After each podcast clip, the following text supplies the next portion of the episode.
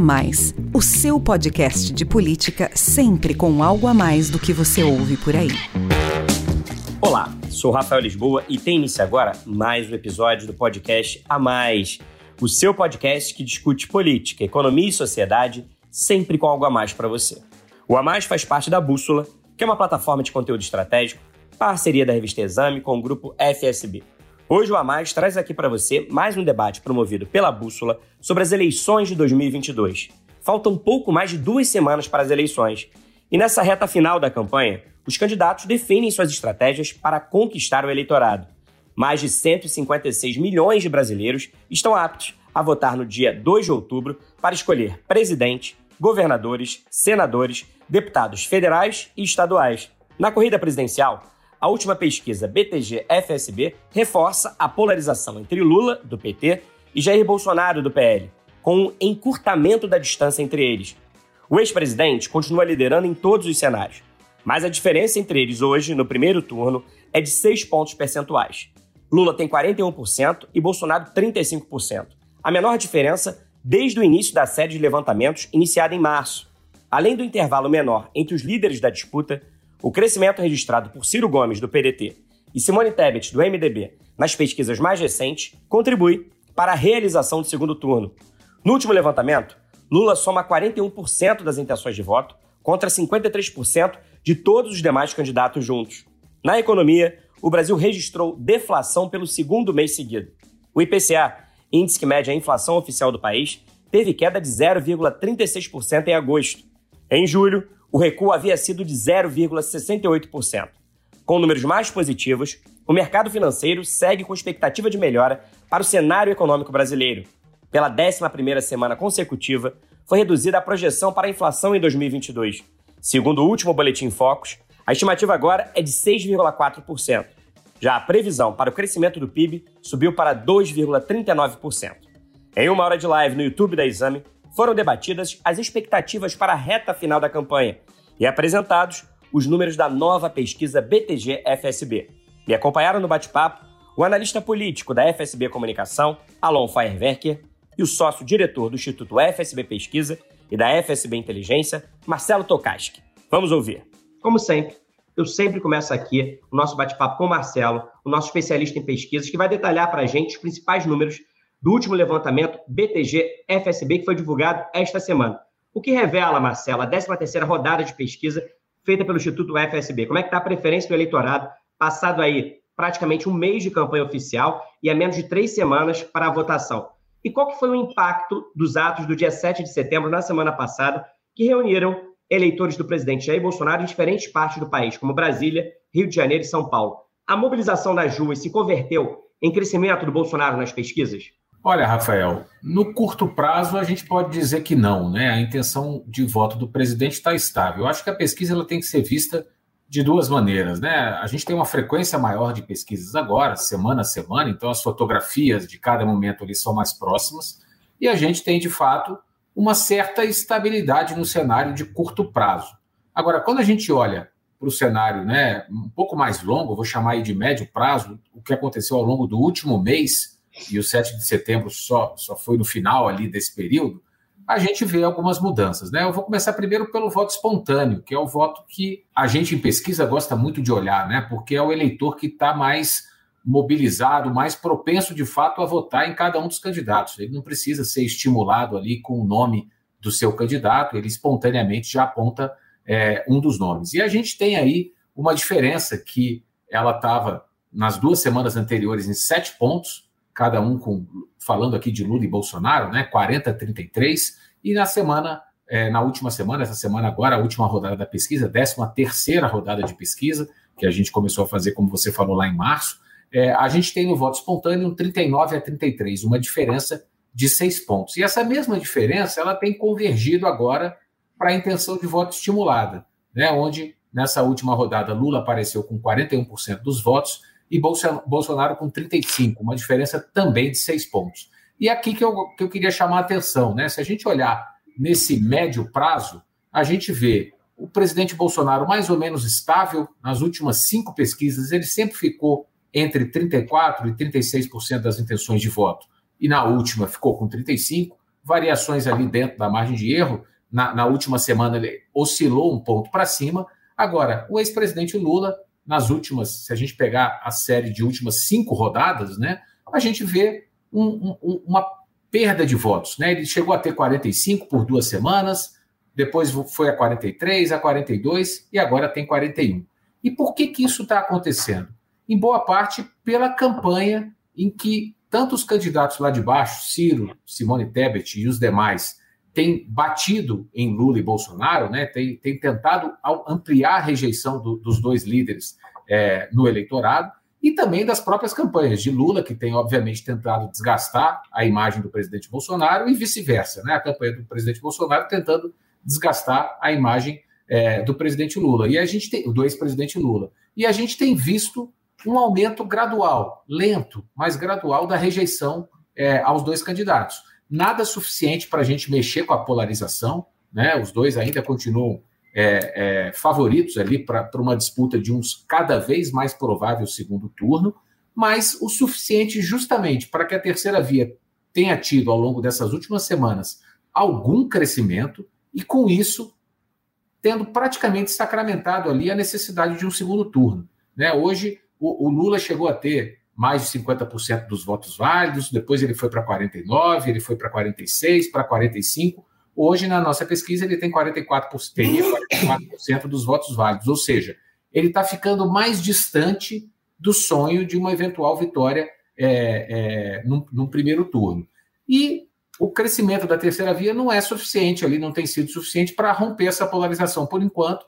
Por quê? Porque o eleitorado, e aí eu vou, vou, vou para encerrar, falar um pouco do, da questão do 7 de setembro, o que a gente tem tido é um, um, um eleitor muito mobilizado. Né? É, se a gente for olhar, por exemplo, para quem declara intenção de voto no presidente Bolsonaro, nove de cada dez pessoas que declaram voto, votar nele dizem que não mudarão mais de voto até a eleição. Então, o 7 de setembro, ele pode não ter, talvez, trazido novas intenções de voto, pelo menos por enquanto, ou ou até quando a gente concluiu essa pesquisa, que foi no último final de semana, mas ele tem, tem cristalizado cada vez mais esse eleitor do presidente Bolsonaro e também do presidente Lula, né, que é, foi diminuindo ali um pouco a sua intenção de voto, continua liderando, e também tem um eleitor muito convicto. Enquanto o Bolsonaro tem um índice de convicção de 89% entre os seus eleitores, no caso do ex-presidente Lula, a gente tem 86% dos eleitores dizendo que não mudarão mais de voto. É isso, é, é com base nisso que eu digo que o caminho né, para romper essa, essa polarização é muito difícil nesse curto espaço de tempo aí, de pouco mais de duas semanas que a gente tem até o primeiro turno, Rafael. Obrigado, Marcelo. Alon, também quero ouvir aí a sua análise sobre os números trazidos aqui pelo Marcelo. Em comparação ao levantamento anterior, Lula e Bolsonaro oscilaram dentro da margem de erro nesta nova pesquisa BTG-FSB. Lula um ponto para baixo e Bolsonaro um ponto para cima, mas o fato é que a diferença entre eles hoje, de seis pontos percentuais, é menor desde o início da série histórica iniciada pelo Instituto FSB em março. Qual a leitura que você faz do cenário revelado aí pela pesquisa desta semana? E como é que você analisa também os atos de 7 de setembro que mobilizaram os eleitores bolsonaristas?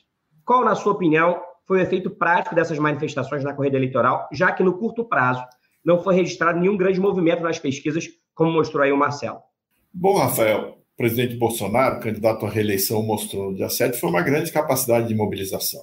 Inclusive, alguns dias depois, se não me engano, no dia 10, é, correligionários, apoiadores aí do ex-presidente Lula, candidato do PT, tentaram também fazer uma mobilização e foi uma mobilização relativamente fraca, bem mais fraca né, do que a mobilização do dia 7, feita é, a partir do chamamento do presidente candidato à reeleição. A gente tem notado isso nas pesquisas, que o eleitor do, do Bolsonaro é um eleitor mais mobilizado e, em alguma medida, mais convicto até do voto do que o eleitor do ex-presidente Lula. A gente vê que tem mais gente votando, é, proporcionalmente, eu digo, né, percentualmente, é, dizendo que vai votar no Lula simplesmente porque não gosta do Bolsonaro, do que gente dizendo que vai votar no Bolsonaro simplesmente porque não gosta é, do Lula.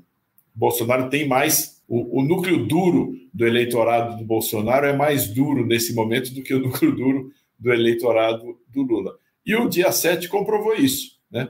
Agora, isso não garante uma vitória eleitoral, porque é, existe um conceito né, que foi, se não me engano, cunhado ali pelo Richard Nixon, né, que foi presidente dos Estados Unidos de 68 até 74, é, inclusive é, renunciou é, quando estava à beira de perder o mandato por causa de um processo de impeachment, ele dizia, ele usava um conceito que era o conceito de maioria silenciosa.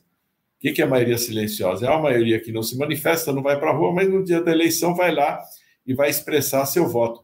E em 68, nos Estados Unidos, você tinha grandes movimentos de rua contra a guerra do Vietnã, pela paz, ali na esteira do maio de 68 na França, é, movimentos pela, é, pela liberação é, do comportamento sexual, das drogas, uma série de movimentos libertários, né?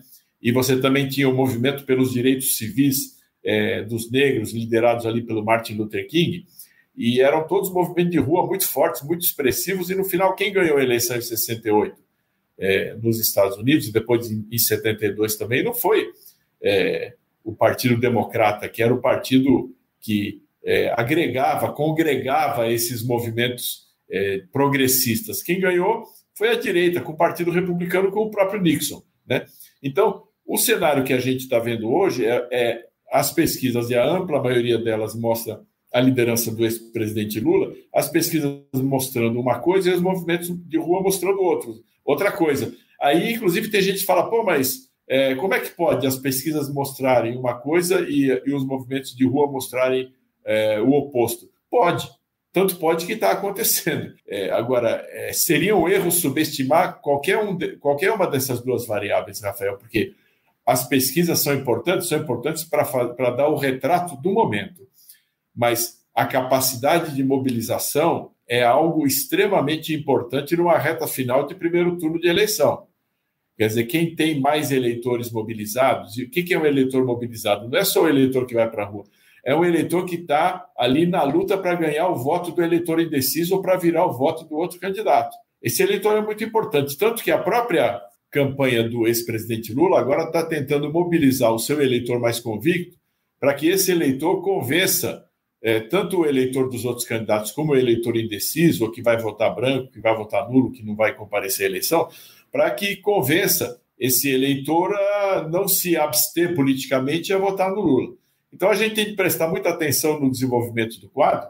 Né? Hoje, o mais provável é que a gente tenha segundo turno, mas a gente está caminhando aí para as últimas duas semanas, a gente tem um pouco mais de duas semanas é, para a eleição, né? a gente está caminhando para essas últimas duas semanas e a gente deve prestar atenção para a possibilidade de movimentos é, repentinos no cenário eleitoral, porque o 7 de setembro pode não ter mudado muita coisa é, no curto prazo, ou pode não ter mudado quase nada no curto prazo, mas o efeito de mobilização que ele provocou pode lá na frente ter algum resultado. Então a gente tem que ficar atento em relação a isso, assim como a gente tem que ficar atento a essa campanha do PT pelo voto útil e para que a eleição se decida no primeiro turno. É, são essas duas essas duas mobilizações que vão definir a eleição em 2 de outubro. Ou seja, tem variáveis aí que a gente tem que prestar atenção daqui até o primeiro turno, esses 17 dias que nos separam do primeiro turno. Você falou aí dessa capacidade de mobilização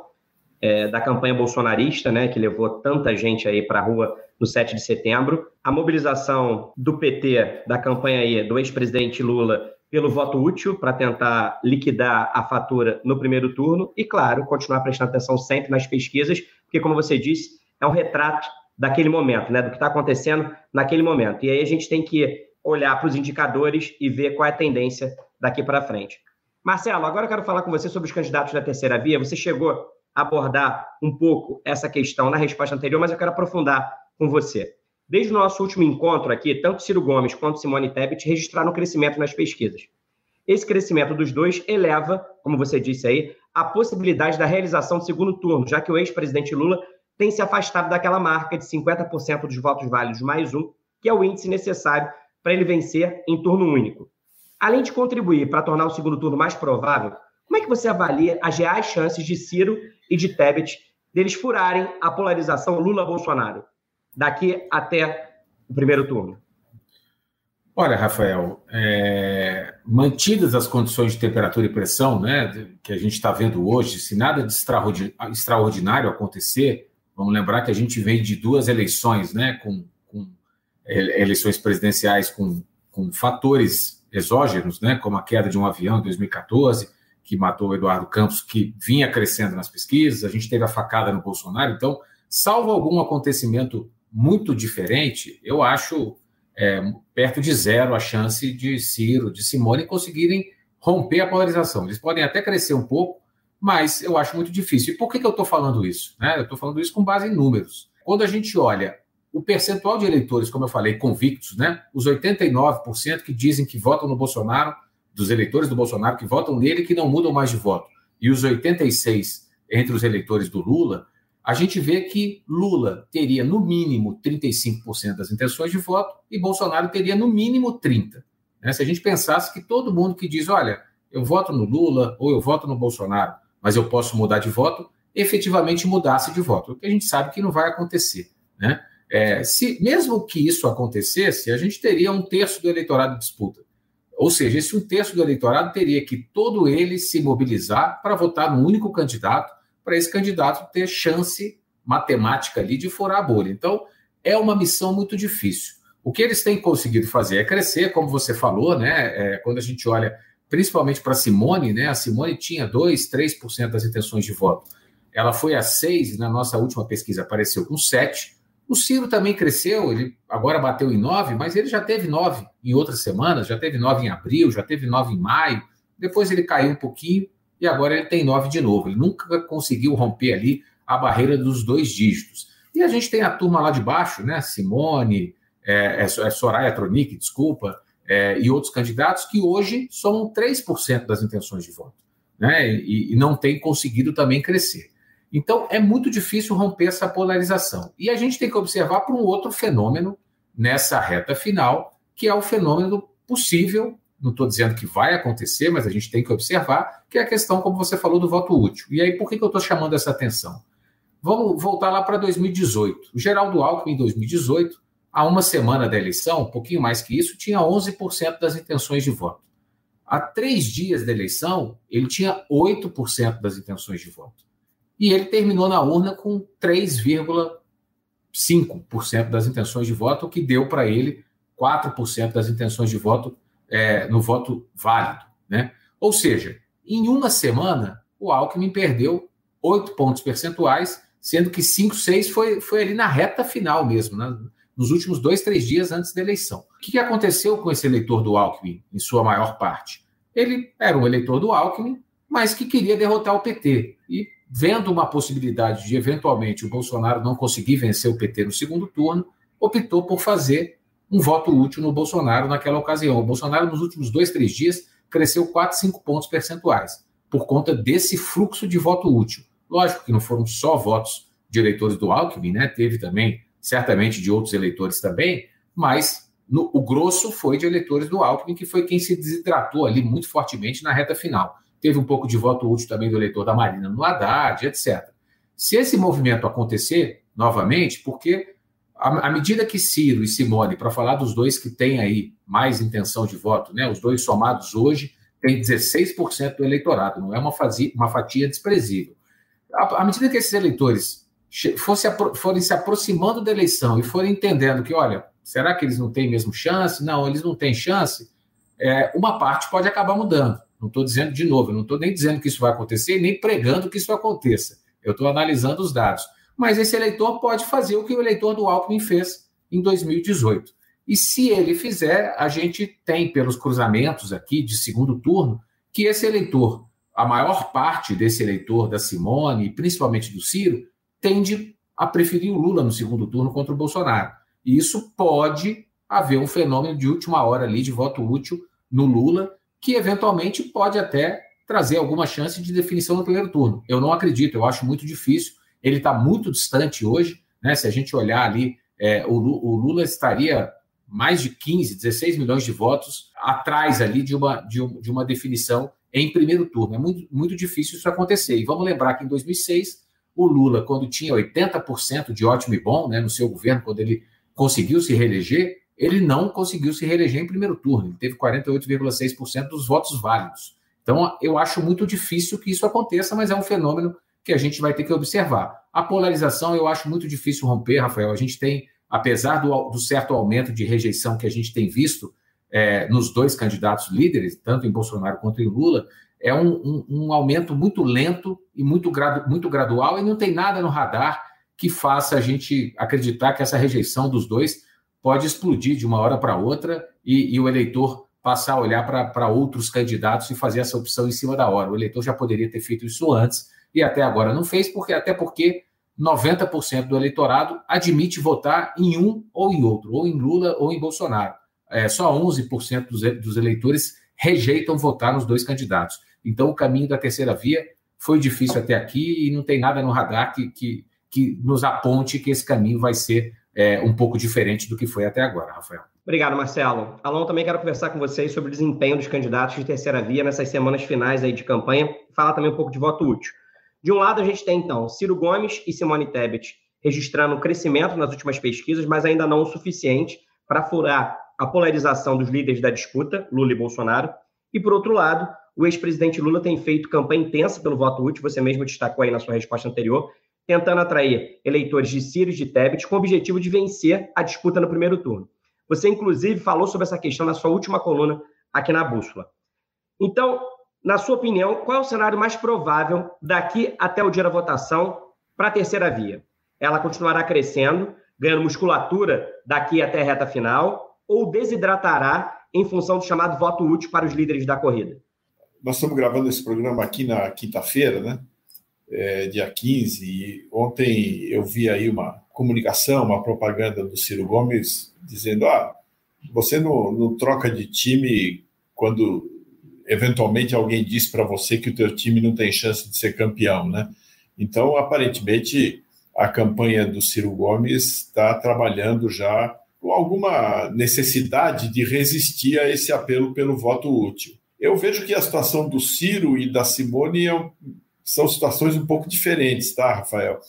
Eu vejo o voto da Simone um voto mais consolidado aí do chamado centro, e de terceira via, porque é realmente o voto de um eleitor que, antes de qualquer coisa, me parece, pelo menos, antes de qualquer coisa, rejeita o Lula e rejeita o Bolsonaro. Então a Simone está aí como uma alternativa razoável, é uma, é uma senadora com uma trajetória respeitável, uma trajetória importante, teve participação aí na comissão parlamentar de inquérito que investigou a situação e o combate à pandemia de, do novo coronavírus, da Covid-19 é, 19 aqui no Brasil. É, é uma pessoa bem articulada, que fala bem e, e não está enfrentando nenhum tipo de ataque, nenhum tipo de campanha de desgaste. É um pouco diferente da situação do Ciro Gomes, está enfrentando uma campanha forte de desgaste e de ataque por parte da esquerda, por parte da operação política e de comunicação é, do PT. O quanto que ele vai conseguir resistir a isso, eu realmente não tenho como avaliar agora. Mas vejo realmente, Rafael, que são duas situações diferentes, a situação da Simone e a situação do Ciro.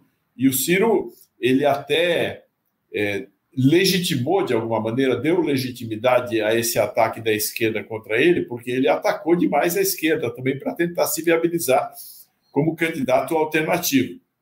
Então não dá para ele reclamar agora que ele está sendo atacado, porque, como se dizia naquelas brigas de criança, né, o Rafael, quem começou foi ele, né? ele, o PT passou um longo período aí sem atacar o Ciro, à espera de que o Ciro adotasse uma posição mais moderada em relação à esquerda, ao PT e ao Lula. Mas isso não aconteceu e agora o PT está indo para cima do Ciro.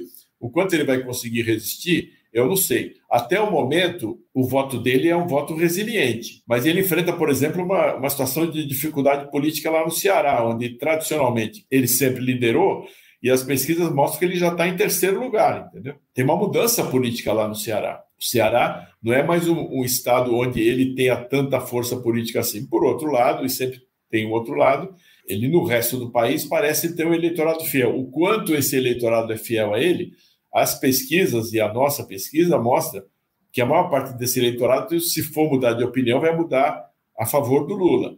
E no segundo turno vai de Lula é, o quanto ele vai conseguir segurar esse eleitorado no primeiro turno, realmente nesse momento não dá para saber. Mas essa é uma chave, talvez seja a chave mais importante para a gente saber se vai ter segundo turno ou não. Aproveitando aí que você disse que o perfil do eleitor da Simone e do Ciro é um perfil diferente, né? Você disse aí que o eleitor da Simone é esse eleitor que aparentemente rejeita os dois, tanto Lula quanto Bolsonaro. Né? É uma terceira via mais raiz, entendeu? Mais consolidada, assim, né? Enquanto que o do Ciro sofre todo tipo de assédio da esquerda para que ele se volte aí para um voto útil e eventualmente troque pelo Lula.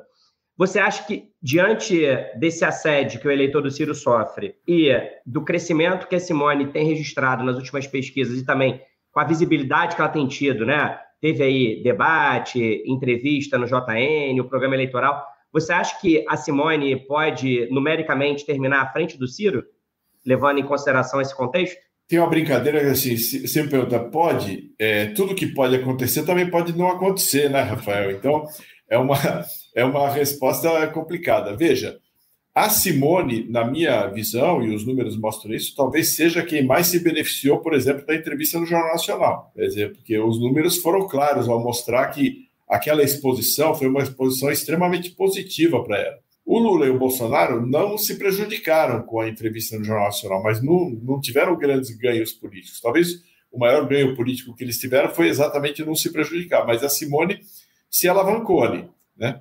É, o quanto ela vai conseguir sustentar isso, eu vejo que ela tem condição de sustentar em alguma medida, porque tem um contingente do eleitorado que rejeita os dois. É claro que uma parte desse contingente vai votar nulo, vai votar branco, ou não vai simplesmente não vai votar, mas ela está pegando uma parte desse pessoal que não quer saber de nenhum dos dois líderes da corrida. E tem também uma parte das pessoas, da mesma maneira como tem assim uma campanha pelo voto útil, também tem uma campanha menos visível vamos provocar o segundo turno, porque afinal queremos saber melhor quais são as ideias e os compromissos de cada candidato. E tem uma turma que, tudo bem, até prefere o Lula ao Bolsonaro, mas não quer dar um cheque em branco para o Lula, entendeu? Então, a Simone se beneficia um pouco disso. Por isso eu vejo que a candidatura dela é uma candidatura, não digo que tem mais é, consistência, mas me parece ter mais esperanças de resistir ao voto útil do que a candidatura do Ciro. Obrigado, Alon. Marcelo, a gente está falando aí que falta pouco, né? Já estamos nas semanas finais da disputa, mas ainda tem bastante campanha pela frente. Né? Se a gente for pensar, são 17 dias que nos separam da votação do primeiro turno e é um tempo muito precioso para convencer e conquistar os eleitores. Para isso é sempre importante entender como é que está a preferência de cada segmento do eleitorado, né? Assim, qual que deve ser a prioridade para cada candidato nessa reta final. Que perfis devem estar no foco desses candidatos? Por isso, vou te pedir, Marcelo, para contar para a gente mais sobre as clivagens dos eleitores. De acordo com a última pesquisa BTG-FSB, como é que votam os eleitores segundo o gênero, a faixa etária, a renda, a escolaridade, a religião e as regiões do Brasil? Algo mudou desde o nosso último encontro por aqui? Algo que seja significativo? Olha, Rafael, a gente tem tido poucas mudanças, né? Assim, o que, que a gente tem em termos de clivagens aí do, dos eleitores, né? A gente tem um voto das mulheres muito mais propenso para o Lula do que para o Bolsonaro. O Bolsonaro aparece um pouco à frente entre os homens, né? Mas tem uma vantagem é, é, ampla aí do Lula no eleitorado feminino. Para a gente ter uma ideia, por exemplo, entre os homens, Bolsonaro teria 42 contra 36 do Lula, mas entre as mulheres, que são uma maioria aí do eleitorado, é um 45 a 27, né? A gente tem por idade uma liderança do Lula em praticamente todos os segmentos, né? Tem um empate técnico só na faixa entre 25 a 40, mas em todas as outras o Lula tem mais votos do que o Bolsonaro, então a idade não tem sido muito, muito uma clivagem aí de voto. O que a gente tem uma clivagem mais forte é, primeiro, religião, onde os evangélicos votam 51%, é, segundo a nossa última pesquisa, 51% em Bolsonaro em 26 em, em Lula, mas se inverte né, entre os católicos, que é o 48 a 29, é quase uma proporção igual, e, e há uma fatia maior de eleitores declarados católicos do que evangélicos. E quando a gente olha ali para as questões de escolaridade e renda, e aí sempre foi uma característica do voto do PT. Né? O, o, Lula, por exemplo, ele tem uma intenção de voto de 52 contra 24 na baixa escolaridade, eleitores com até o ensino fundamental completo, mas ele perde nos outros dois estratos. Né? Ele perde no ensino médio, um 44 a 35 para o Bolsonaro e 37 a 31 no ensino superior. E uma clivagem ainda maior na questão da renda. Né? Por exemplo, eleitores com renda de até um salário mínimo, o Lula tem 63% das intenções de voto contra 12% do Bolsonaro. A diferença diminui de 48, 48 a 25 na renda de até um a, de um a dois salários, e o Bolsonaro ganha nos outros dois extremos, um 45 a 31 na classe média, né, 2 a 5 salários mínimos, e uma vantagem até um pouco mais elástica ali, 53 a 25, na minoria do eleitorado ali que tem renda acima de 5 salários mínimos. Agora, eu vou chamar atenção para a questão, para a clivagem regional, né, que eu acho que, que as campanhas estão muito atentas a isso e é onde elas vão focar daqui para frente. Por quê? A gente tem sete de cada dez votos que são dados pelos eleitores das regiões Sudeste e Nordeste do país. Então vamos olhar para essas duas regiões, né, Rafael? Assim, o, o Sudeste tem 43% das intenções de voto do Brasil inteiro. Né? O, o Bolsonaro e o Lula estão na margem de erro, tecnicamente empatados, mas há três semanas o Bolsonaro aparece numericamente à frente, três, quatro pontos à frente. Essa vantagem que o Bolsonaro tem na região Sudeste né, é, garante para ele em nível nacional, quando a gente olha para o eleitorado brasileiro total, uma vantagem ali de um ponto, um ponto e pouquinho em relação ao Lula. O Bolsonaro tem uma vantagem no sul do país, né? tem uma vantagem no centro-oeste e tem um empate ali com uma leve vantagem do Lula na região norte. É, qual que é a questão? É na região nordeste, onde o Lula tem uma diferença de está no patamar ali de 40 pontos percentuais de frente em relação ao Bolsonaro, e isso garante para o Lula, garantiria, se a eleição fosse só no Nordeste, uma vantagem de 9 pontos percentuais no Brasil inteiro. Né? Ou seja, o, o, Lula tem uma vantagem muito ampla no Nordeste, de 9 pontos, o Bolsonaro consegue tirar 3 pontos dessa vantagem no Sul, no Sudeste e no Centro-Oeste. E por isso que essa vantagem nacional hoje é de 6 pontos. Né? Então, o que, que, olhando aqui, pensando na campanha do Bolsonaro, o que, que o Bolsonaro precisa fazer? Ele precisa reduzir a vantagem do Lula no Nordeste, ele dificilmente vai ganhar do Lula no Nordeste. Ele não ganhou do Haddad no Nordeste em 2018. Então, é muito pouco provável que ele consiga ganhar do Lula, que é bem mais votado do que o Haddad era em 2018. Né? Mas se ele conseguir reduzir essa diferença, ele pode reduzir a diferença nacional em um, dois pontos. E ele precisa tentar abrir uma frente no Sudeste. Né? Ele está no empate técnico, com uma vantagem numérica, mas que ainda é muito pouco se a gente comparar principalmente com o desempenho que ele teve em 2018. O que aconteceu em 2018? Eu vou, vou falar aqui, de, é, grosso modo, né, mas do segundo turno de 2018, onde o, o Haddad venceu com uma margem grande no nordeste do país. Ele, os dois ficaram mais ou menos empatados no norte, mas o Bolsonaro venceu com uma frente ra bastante razoável no centro-oeste, grande no sul e muito grande no sudeste. O Bolsonaro teve 67%, mais ou menos, dois terços dos votos válidos no Sudeste. E hoje essa, essa vantagem dele é muito pequena, porque ele perdeu parte desses eleitores. E aí, por que, que ele perdeu? A gente está numa eleição de batalha de, de rejeição. Né? O Bolsonaro tem uma rejeição hoje de 56%, o Lula de 47%. Esses 9% ali de rejeição maior do Bolsonaro hoje, isso vai dar ali algo em torno de 15 milhões de eleitores. São esses eleitores que vão definir esse, essa eleição. O Bolsonaro precisa convencer esses eleitores. Quais são os perfis predominantes nesses 9%? É só a gente olhar onde Bolsonaro tem rejeição maior. Então, para a gente ter uma ideia aqui, a rejeição média do Bolsonaro é de 56. Nas mulheres vai a 62. Nos jovens vai a 61. Na baixa escolaridade vai a 65% de rejeição. 62 entre os católicos. Chega a 73 nos eleitores de baixa renda, né? 70% no Nordeste do país, por exemplo. Então, o Bolsonaro vai ter que tentar reduzir a sua rejeição. Ele tem essa missão nessas quase duas semanas e meia até o primeiro turno, mas vamos lembrar que tem mais quatro semanas né, entre o primeiro e o segundo turno. Ele vai ter que reduzir a sua rejeição entre o eleitorado feminino, de baixa renda, do Nordeste, de baixa escolaridade, principalmente. Claro que não é só isso, mas é onde está o grosso dessa maior rejeição dele. E, e essa rejeição é cruzada, né? A gente está falando de basicamente de mulheres de baixa renda, de baixa escolaridade, que vivem no Nordeste. É uma boa parte dessa desvantagem aí que o Bolsonaro tem, e também no Sudeste do, do país, principalmente nas regiões metropolitanas, onde a intenção de voto do Lula costuma ser bem maior que a intenção de voto do Bolsonaro. Se a gente for pegar, é, por exemplo, por região metropolitana, o, o, Bolsonaro tem uma rejeição de 62% das regiões metropolitanas, que são moradores mais de baixa renda, mais de baixa escolaridade, pela característica ali dessas regiões. Então, o desafio do Bolsonaro vai ser esse: vai ser tentar aumentar a rejeição do Lula e reduzir a dele. E a do Lula vai ser tentar manter essa frente ampla que lhe dá essa vantagem no Nordeste do país, tentar não deixar que o Bolsonaro descolhe no Sudeste, É, e, e, também na questão da religião. Né? O, o, o Lula tem feito movimentos para tentar reduzir a sua rejeição no eleitorado evangélico, por exemplo. 58% do eleitorado evangélico diz que não votaria no Lula de jeito nenhum. É 11 pontos acima da rejeição média dele. Então, ele, ele tá, tem feito movimentos, trouxe a, o apoio da Marina Silva, que dialoga bastante aí com esse público evangélico, na tentativa de reduzir, ou pelo menos de conter o aumento da sua rejeição. Então, eu acho que essa batalha da rejeição nesses perfis, e principalmente na região Sudeste e Nordeste, é o que vai definir aí o resultado que a gente vai ter no dia 2, Rafael. Obrigado, Marcelo. Alon, como o Marcelo mostrou aqui, alguns grupos são estratégicos nessa reta final, né?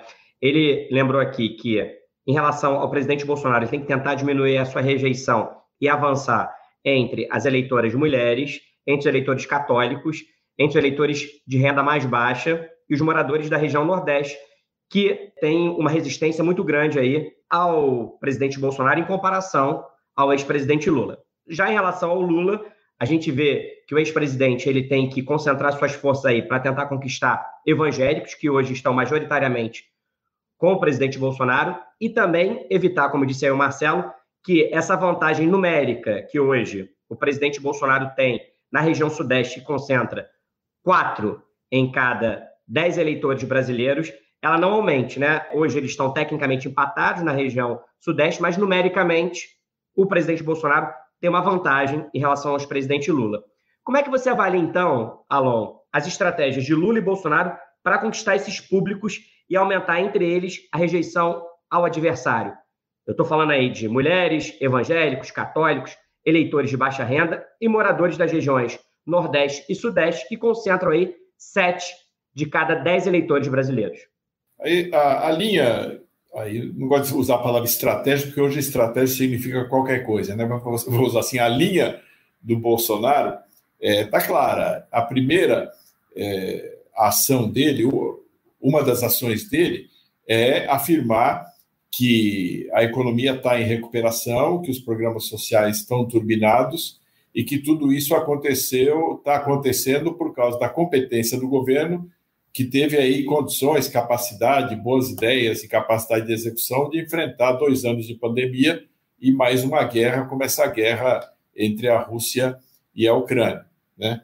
É, e uma outra, uma outra arma do presidente Bolsonaro é relembrar as pessoas é, a distância que existe entre os programas dos dois candidatos, do Bolsonaro e do Lula, e não, não só os programas escritos, né, mas é, o que se fala e o que se sabe é, no terreno dos chamados costumes, que é outra palavra que eu também não gosto muito, mas vou usar. Né? Então, a linha do Bolsonaro é reafirmar que a economia está em franca recuperação, que o emprego está em recuperação e que os programas sociais estão turbinados, e reafirmar os chamados valores conservadores. E a linha do Lula também é muito clara, quer dizer, dizer que, que a situação da economia está ruim, continua ruim, e lembrar que na época do Lula, na época do PT, acho que a época da Dilma nem é muito lembrada, né? mas especialmente na época do Lula, é, o povo é, tinha não só pro, não, vivia não só no ambiente de uma certa prosperidade, mas tinha ali uma percepção de prosperidade. E tem pesquisas que mostram que a avaliação que as pessoas fazem hoje do que foi o governo Lula, que já é um governo distante, né? acabou quase 12 anos atrás, né? é, a, a, percepção que as pessoas têm hoje do governo Lula é que foi um governo mais para bom do que para ruim. Né? Quer dizer, quase 60% das pessoas têm uma avaliação positiva do que foi o governo Lula. Então, reforçar essa memória do governo Lula é uma, é uma, uma estratégia, para usar de novo essa palavra, é uma arma de campanha muito poderosa para o Lula e para o PT. E também, quer dizer, se a campanha do presidente reforça aí a necessidade e a fidelidade é, de uma linha conservadora no terreno do, do, do comportamento, né, é, e das questões é, relativas ao que se chama também de pauta identitária, o presidente Lula, ex-presidente Lula, acaba recolhendo, uh, nem que seja por gravidade, o voto de quem tem uma posição diferente, né? de quem tem uma posição uh, que a gente poderia chamar de progressista. Então, esses campos vão ficando muito bem delimitados. Se a sensação de bem-estar crescente melhora e bem-estar com a economia, que é um fato, né? Todos os indicadores mostram que a percepção é, da situação da economia tem melhorado entre as pessoas dos diversos grupos sociais. Se isso aí prevalecer, o argumento econômico do Bolsonaro se fortalece e do Lula se enfraquece. Né? É, e eu acho que essa é uma variável também que vai operar aí nessa reta final é, de campanha e vamos ver quem vai sair melhor. Alon, eu quero continuar falando com você agora sobre segundo turno. Costuma-se dizer que segundo turno é uma nova eleição, né? Aquela pluralidade de candidatos dá lugar a apenas dois que trabalharão intensamente por quatro semanas para convencer os eleitores e terão o mesmo tempo na propaganda eleitoral no rádio na televisão. Acontece que você mesmo já disse aqui outras vezes que nesta eleição presidencial, em que um ex-presidente e o atual presidente estão liderando a disputa, há uma espécie de antecipação do segundo turno já no primeiro turno. Sendo assim, em havendo um segundo turno entre Lula e Bolsonaro, o que é, segundo as pesquisas, o cenário mais provável, a gente pode esperar uma nova eleição ou uma continuação do que houve no primeiro turno? Olha, não é uma nova eleição, Rafael, porque segundo turno só é nova eleição, ou só é principalmente uma nova eleição quando ele é imprevisto, né? Vamos supor que a Simone Tebet fosse para o segundo turno contra o ex-presidente Lula. As pessoas começariam a pensar e avaliar essa polarização a partir do fato de que ela foi ao segundo turno. Hoje ninguém está tá gastando fosfato, neurônios para pensar é, como é que eu faço para votar entre o Bolsonaro ou entre o Lula e a Simone Tebet. Né? Não existe isso, porque a perspectiva dela é o segundo turno hoje é praticamente zero. Né? Eu digo praticamente zero porque tudo pode acontecer, mas a rigor é zero. Né? Então, é, as pessoas já estão pensando desde já como elas vão votar no caso do Lula e do Bolsonaro forem ao segundo turno. Claro que tem os eleitores do Lula e do Bolsonaro já no primeiro turno que já sabem o que vão fazer, é, pelo menos a esmagadora maioria deles. Mas tem os eleitores que não vão votar em nenhum deles, vão votar em algum outro candidato, ou não vão votar em nenhum candidato, vão faltar, vão votar branco, votar nulo, que estão pensando, pô, será que no segundo turno eu faço o quê? Vou votar, não vou votar, voto branco, voto nulo, voto no Lula ou no Bolsonaro. Então o segundo turno já está correndo dentro do primeiro, dentro da cabeça do eleitor. Né? O que é que pode mudar a eleição no segundo turno, na minha visão? O que pode mudar é alguma mudança importante nas taxas de rejeição. Porque essa diferença entre o Lula e o Bolsonaro no segundo turno, ela está girando é, na casa entre, entre 10 e 15 pontos percentuais, vamos dizer assim. Né? e a diferença no primeiro turno está girando entre 5 e 10 pontos percentuais. Essa diferença no primeiro turno pode oscilar, mas se a diferença no segundo turno não mudar, o Bolsonaro vai para o segundo turno e perde a eleição. É, esse, esse é o cenário. Para que essa diferença no segundo turno mude a favor do Bolsonaro, só tem uma coisa que pode provocar isso, que é uma alta é, na taxa de rejeição do Lula, ou, dizendo a mesma coisa com outras palavras, uma diferença entre a taxa de rejeição dos dois, que é o que está definindo a eleição nesse momento. O que está definindo a eleição nesse momento, e as pesquisas mostram, é que tem 10% do eleitorado que rejeitam o Bolsonaro mais do que o eleitorado rejeita o Lula. Você tem, não sei se fui muito feliz aí na, nas palavras, mas você tem uma diferença de 10 pontos percentuais entre a rejeição do Bolsonaro e a rejeição do Lula. O Bolsonaro tem 10 pontos percentuais a mais de rejeição do que o próprio Lula. Se o Bolsonaro não consegue reduzir isso, ele não ganha a eleição no segundo turno. Então, o que pode transformar o segundo turno numa, entre aspas, nova eleição é uma corrosão dessa diferença de rejeições entre o Bolsonaro e o Lula, que pode acontecer por um aumento da rejeição ao Lula, por uma redução da rejeição ao Bolsonaro, pelas duas coisas simultaneamente, Rafael.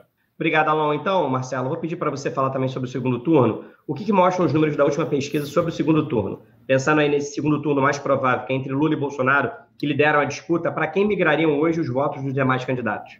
Então, Rafael, hoje a gente tem um cenário de segundo turno que até aqui está bastante estável. Né? Na nossa última pesquisa, é, Lula apareceu com 51, é, Bolsonaro com 38, uma diferença de 13 pontos.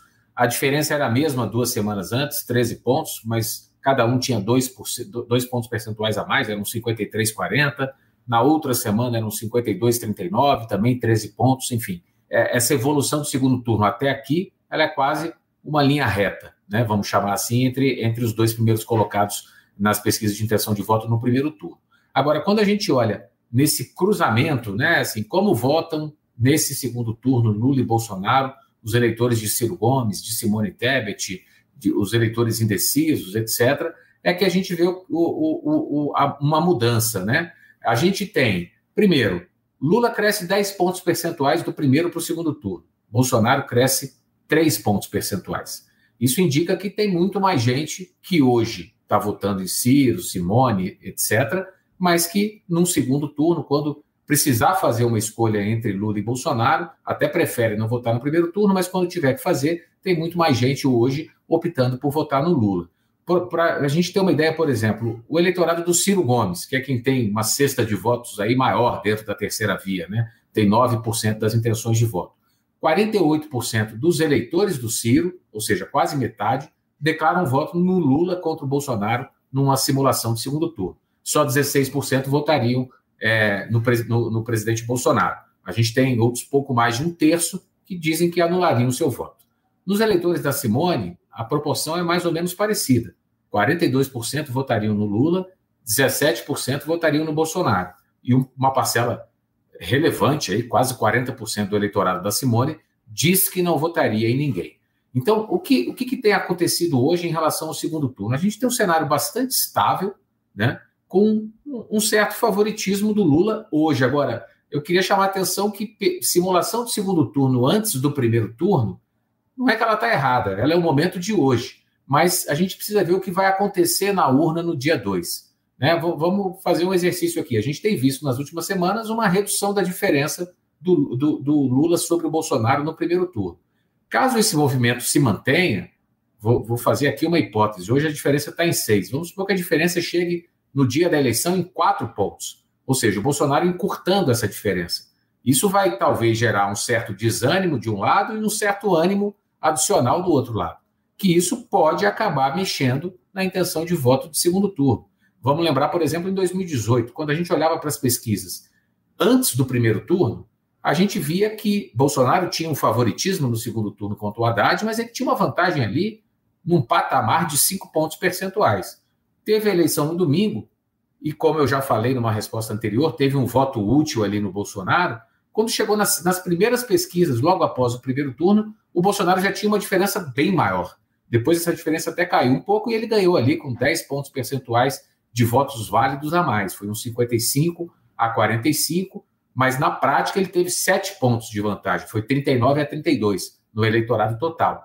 Então, a gente tem que ver que às vezes a diferença não vai ser tão grande como ela está hoje após o primeiro turno. A gente vai ter que observar o que, que a eleição vai nos contar em termos de movimento daqui até o dia 2, para daí aí sim a gente conseguir projetar melhor. Mas hoje, por essa preferência dos eleitores de terceira via ser maior no Lula do que no Bolsonaro, o Lula amplia a sua vantagem do primeiro para o segundo turno, Rafael. Bom, a gente está chegando aqui eh, na reta final aqui do nosso bate-papo e eu quero falar ainda sobre economia. O Alon falou que esse é um fator super relevante aí nessa eleição, na verdade, em qualquer eleição, a gente sempre fala isso aqui nas nossas conversas. Como eu disse na abertura, o Brasil registrou deflação pelo segundo mês seguido, né? O IPCA teve queda de 0,36% em agosto, depois de ter recuado 0,68% em julho.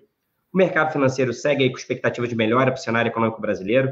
Pela 11ª semana consecutiva, foi reduzida a projeção para a inflação em 2022. A previsão para o crescimento do PIB subiu Marcelo, desde o nosso último encontro há duas semanas, o país voltou a colecionar números positivos na economia. O que revela a nova pesquisa BTG-FSB sobre o humor dos eleitores em relação à situação econômica brasileira? E qual que é o efeito na avaliação do governo Bolsonaro? Olha, Rafael, a gente tem dois momentos aqui, né? Eu vou voltar lá para o final de julho, início de agosto, quando o governo conseguiu reduzir o preço dos combustíveis, aprovar o projeto né, de redução ali do ICMS, e isso desagou ali numa redução no preço dos combustíveis na, nas bombas e a aprovação da PEC emergencial, né, como a questão aí dos vale, do Vale dos Caminhoneiros, mas como principal medida a ampliação do Auxílio Brasil de 400 para 600 reais. Isso teve um efeito ali imediato, principalmente a questão da gasolina, onde a, a, a intenção de voto do presidente Bolsonaro na, na classe média cresceu ali nas semanas seguintes.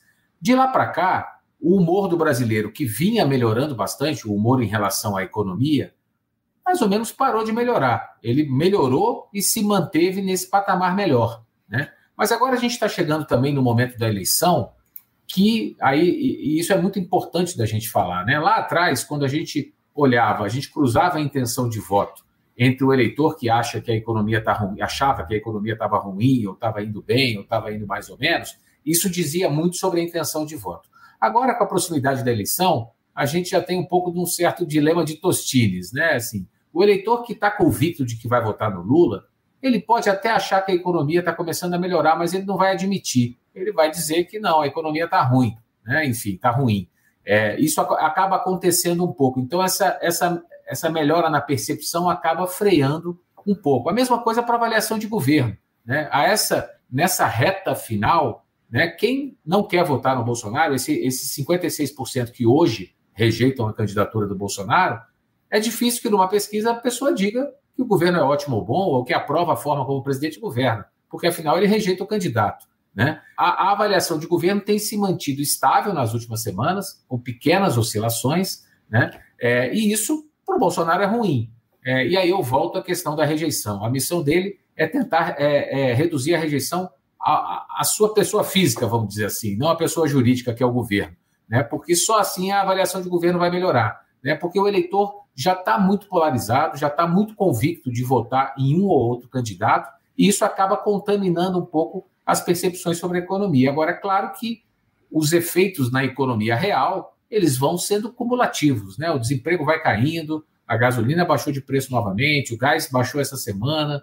A gente tem, por exemplo, está tá agora ao longo do segundo calendário de pagamento da, da, parcela de 600 reais do Auxílio Brasil. Antes do segundo turno, a gente vai ter o terceiro pagamento de 600 reais. E a gente sabe né, por, por outras situações, por, por, por exemplo, no auxílio emergencial, né, quando a popularidade do governo levou ali dois, três meses para começar a melhorar em função do, auxílio. Então, ainda pode haver algum ganho em termos de, perce de percepção da economia que, de alguma maneira, turbine ou não a, a, candidatura do presidente. E tem um outro dado, né? O Alon até costuma, a gente conversa muito aqui né, sobre, sobre política, ele costuma falar uma coisa que, que eu acho que ele tem razão. Né? As pessoas às vezes olham e falam, bom, mas o auxílio emergencial, o auxílio Brasil, não alterou a votação do Bolsonaro, né? não fez ele conquistar votos e, e, tal. Mas, enfim, talvez quem esperasse que ele fosse empatar com o Lula nesse público, que era difícil de acontecer. Agora, talvez sem o auxílio de 600, a diferença do Lula fosse ainda maior do que é hoje. Né? Isso a gente não tem como medir. Então, algum efeito certamente tem, talvez não o efeito que o governo, que a campanha do presidente esperava, mas certamente algum efeito te teve e a gente tem ainda sete semanas, praticamente, né, seis semanas e meia até o segundo turno, onde uma melhora na economia pode, de alguma maneira, ainda mexer com o humor do eleitorado, Rafael. Obrigado, Marcelo. Alon, segundo mês seguido de deflação, expectativas mais otimistas do mercado financeiro em relação ao país, projeção de crescimento da economia, redução do desemprego. Essa melhora aí do cenário econômico é considerada uma boa notícia para a campanha reeleição de Bolsonaro, mas, como disse o Marcelo, a pesquisa BTG-FSB mostra que se manteve estável a avaliação do governo e também a do presidente. Por que, na sua opinião, esses índices mais positivos da economia não se converteram em apoio mais expressivo a Bolsonaro nas pesquisas? E como é que você avalia o impacto da conjuntura econômica nessa reta final das eleições? É por dois motivos, Rafael. Primeiro, que o presidente, é, justo ou injustamente, não nos cabe aqui fazer juízo de valor, ele construiu uma rejeição à pessoa dele. Né?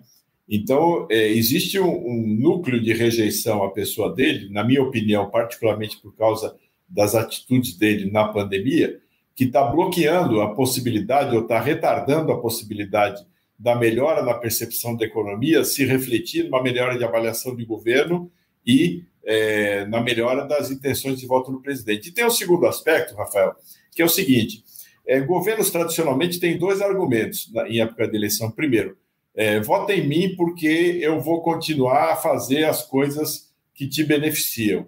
E não vota no outro candidato porque ele vai interromper, ele não vai, é, não vai mais haver essas coisas que te beneficiam. Ele vai acabar com esses programas e com essas é, medidas que eu tomei para te beneficiar.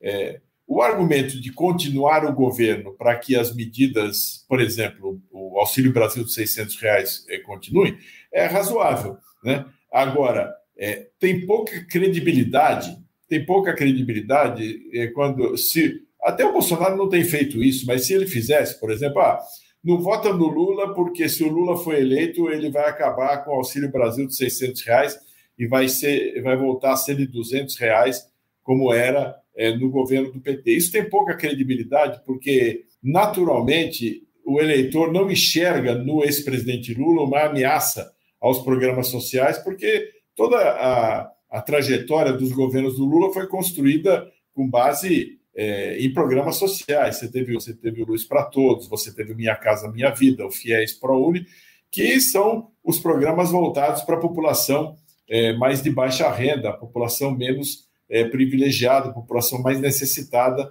de apoio do poder público. Então, tem esses dois fatores: a rejeição é, pessoal ao Bolsonaro, que é uma coisa que foi construída, já, já havia uma rejeição razoável desde 2018, né, ele se elegeu com uma rejeição bastante razoável, mas que se reforçou ao longo do governo dele, justa ou injustamente, Rafael, porque, de novo, não nos cabe aqui fazer um juízo de valor. E esse aspecto do Bolsonaro não tem como dizer, ele até tem como dizer, mas não vai colar, né? não colaria, para usar uma linguagem coloquial, ele dizer, olha, é, se você não votar em mim, o Lula vai acabar com os programas sociais do meu governo. Esse caminho é um caminho bloqueado para ele. Ele tem de reforçar, se ele quiser capitalizar politicamente essa melhora na sensação da economia, ele teria de dar um foco muito importante na necessidade de continuar a política econômica do Paulo Guedes. Mas o presidente Bolsonaro tem uma outra, tem uma outra linha de campanha. Ele trata de diversos assuntos, né? Ele trata das questões de comportamento, trata da agência conservadora, trata da, da, da, política externa do Brasil, das relações com outros países, e, na minha opinião, tem falado pouco de economia. Né? E isso, de alguma maneira, pode estar impedindo que a economia, que tanto ajudou a desgastar o governo quando ela vinha mal, é, ajude agora a melhorar a situação do governo quando a percepção é de que ela está melhorando. Você acabou de ouvir mais um debate da Bússola sobre as eleições de 2022. Tema que o podcast A Mais Você Sabe continuará acompanhando de perto. Faltam pouco mais de duas semanas para o primeiro turno. E até lá, vamos trazer sempre aqui a análise dos nossos especialistas sobre as movimentações da corrida presidencial. Obrigado pela sua companhia até agora e a gente se encontra novamente no próximo episódio. Tchau!